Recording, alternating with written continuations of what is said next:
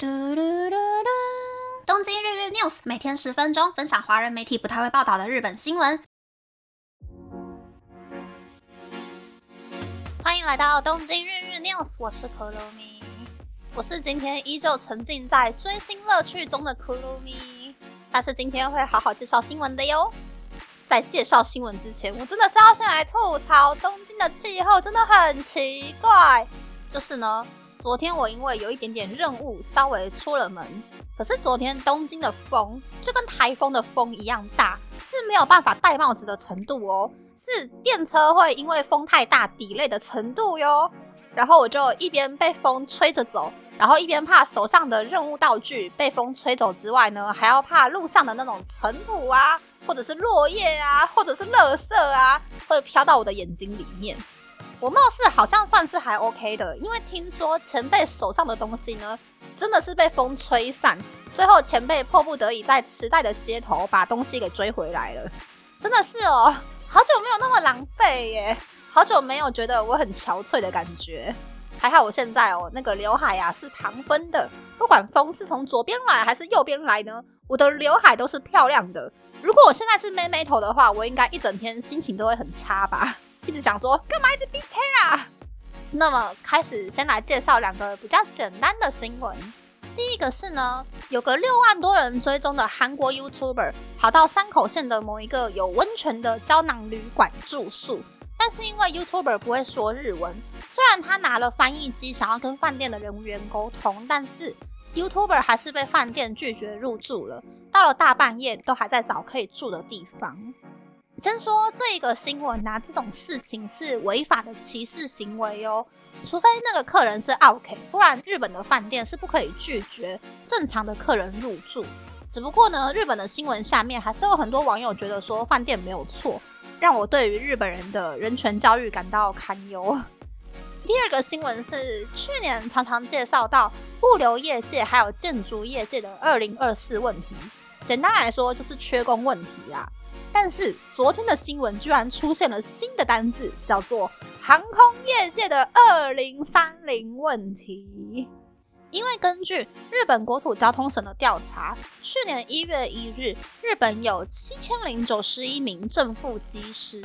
但是他们的年龄都大多集中在五十多岁。于是到了二零三零年呢？年轻的机师就少于退休机师，那日本就会从廉价航空公司开始，慢慢没有人可以开飞机了。除了机师之外呢，日本大概有八千五百名左右的飞机整修员，但是十年之后呢，大概会有两千人退休离职。虽然日本的航空业界或者是航空相关的学校科系都在疫情前开始很努力的招生。但是还是很难淡化这个二零三零问题。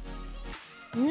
日本相较之下有很多国内线航班啦，需要的航空人才是挺多的。但是台湾人才到底够不够呢？还是说三间公司要合并成一间才可以确保飞航安全跟专业人才呢？我觉得民航局也是真的好该来检视一下台湾的航空业界了。每年搞一次罢工，我都觉得台湾的航空业界体系一定问题很大。然后呢，下面来介绍两个关于健康的新闻好了。首先是日本在去年的十二月迎接了本季第一波的流感高峰，第一波的患者罹患的大多是 A 型流感，但是日本可能在三月、四月迎接本季的第二波流感高峰，而这一次呢，会流行的可能会是 B 型流感。据说得过一次 B 型流感的人呢，之后比较不容易变成重症。但是日本这四年来都没有流行过 B 型流感，所以有很多十五岁以下的小朋友没有得过 B 型流感，以至于现在呢，七成的患者都是十五岁以下的小朋友。于是小朋友要特别小心罹患 B 型流感哦。是说啊，虽然我也不是小朋友啊，但是我貌似这一辈子没有得过流感的样子。所以我也是要乖乖的戴口罩，避免感染流感，然后再顺便一起预防花粉症。那下一个呢，跟健康相关的新闻，嗯，有一点点嗯脏脏的，不太适合大家吃饭喝东西的时候听。手边的东西可以先暂停，之后再来听这个新闻哦。就是大正制药公司呢，对四百名二十到六十九岁的人进行了关于便便的相关调查，百分之五十四点八的人很在意自己便便过后的气味，百分之七十一点八的人会在意前面一个上厕所的人在厕所里面留下的味道，因此有百分之五十九点三的人会尽全力避免在外面便便。话虽如此，百分之五十一点九的人呢，并没有做。预防异味的措施，但是百分之三十点六的人呢，会为了预防异味，在便便的那个瞬间冲水。根据大正制药的说法呢，便便会产生异味的原因是因为肚子里面的坏菌太多了。如果吃大正制药的益生菌，大概两个礼拜就可以减轻便便的味道。但是如果吃一个月都没有变化的话呢，那就好该来去看医生，找出便便臭臭的原因了。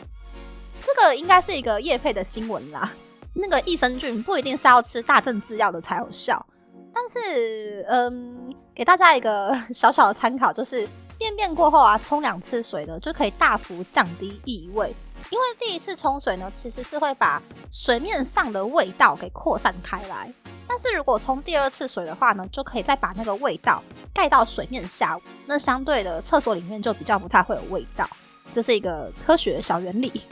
是说啊，我真的是每一次回台湾都很不习惯呢。到底为什么台湾人上公共厕所的习惯那么差？尤其女厕真的是超可怕，小便会撇到马桶外面，大便也是会撇到马桶外面，就连精血哦都可以隔在那个厕所的门板上面，真的是超级无敌恶心的哎。然后很多人那种用过的卫生棉不会卷起来，就是一坨那样啪，让你在那个垃圾桶可以直接看到它的血块。真的是超级无敌恶心的！